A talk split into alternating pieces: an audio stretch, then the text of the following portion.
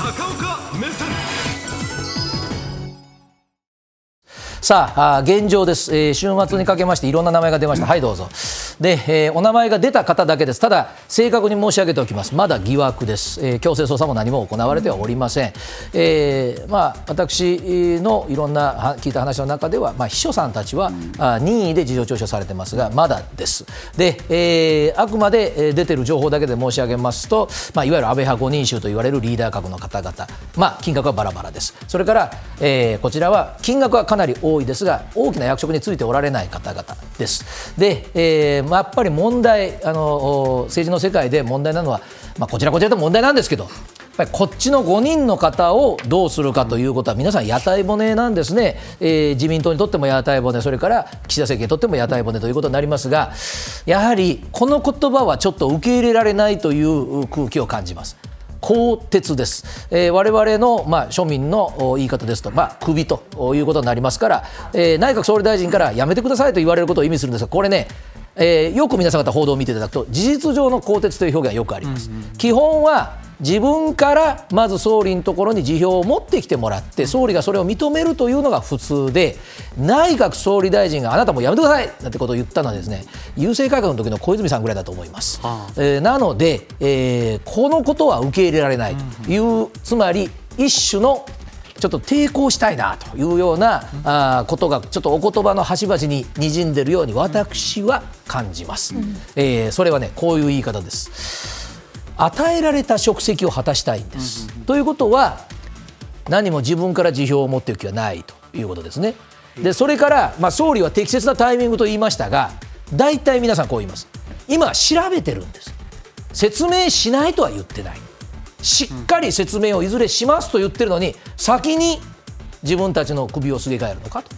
いう反発もこれテレビご覧の皆さんが理解するかどうかは別としてやはりあのお国会周辺の空気にはあります。そこで、えー昨日ぐらいから出てきてるのがこのお政務官とかあ大臣でない方も入れてもう安倍派に関わる方はあ疑惑があろうがなかろうが総入れ替えするんじゃないかというのが出てきましてさらにまた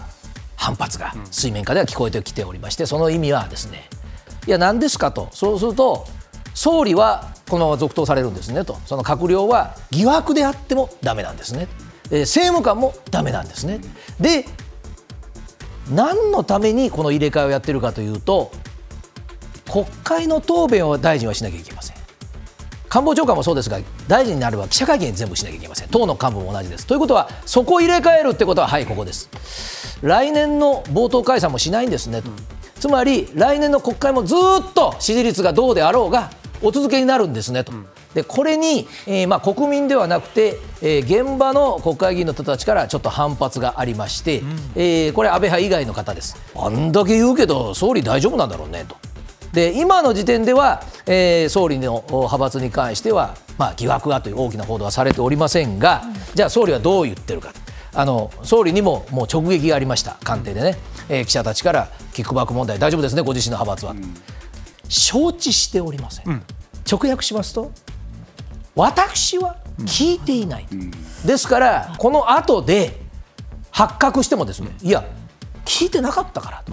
私は指示をしたわけでも何でもないというまあちょっとふわふわとした言い方。だから、総理大丈夫なんでしょうねというツッコミが入るわけでございます、これ他の派閥の方ですまあちょっと同情論も出てます。あの特に幹部クラスでお名前が出てる裏金疑惑でお名前が出てる方々悪いと言われてもなちょっと気持ちわからんでもないんだよとおっしゃってるのはその使い道です、はい、で使い道がねまあ、皆さん方そのおお金で例えば家建てたとか、お洋服買ったとか、まあ、豪華なナイトクラブに行ったとかならダメだけど、おこれよその派閥の方です。あの大体ねみんな領収書取れないんだけどもこれに使ってんだよという解説をいただきました。つまり、えー若手の議員さんでパーティーやってもお金集まらない人、それからベテランなんだけど苦手な人、えーパーティー券を売るの。が、そういう方々を、まあ、将来の、まあ、ある意味自分の子分じゃないけども応援して助けてあげてるという気持ちがある人ほどちゃんと使い道はあの皆さん言いましたでしょ？調査してますとおっしゃいましたけど、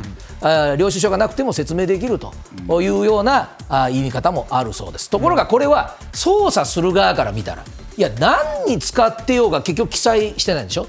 ここが法律違反ですから、うん、ですから、まあ、それはあの私服に入れてようがどうだろうがどうでもいいと、であとは、まあ、あたくさんその疑いを持たれている議員さんがいる、うん、どの人に強制捜査するかということなんですけども、やっぱり事情は参考としてはやっぱり考える、うん、でそれはあ若い人たち、あるいはお金集めが苦手な人を助けると言ってても、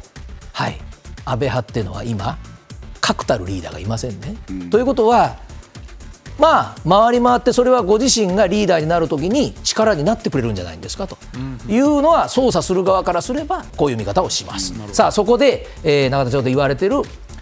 一体検察はどこまでやるつもりなんだ、数十人って言ってるけどどうすんだ？ということで、はい、こちらです、えー、これはあの検察庁の OB の方にも聞きました、まあ、一つの基準はこの金額です、で1000万を切ってる方を立件するっていうのは、まあ、ほぼほぼないと、うん、じゃあ、その1000万オーバーの方はさっき申し上げた使い道も、まあ、事情の考慮には入れますが、ちょっとこの5000万前後の方々は、あ相当危ない、ただ、えー、こちらは、まあ、正直申し上げて、えまあ、ご本人たち怒られますが、屋台骨ではない、政権の、そうすると、世の中の今の空気感から見て、こっち側をどなたもやらないのかというところになってくると、はい、ここです、えー、やっぱり職責っていう問題が出てきます、金額だけではなくて。えー、ですからまあ、全員交代させると逆にカタカタになります、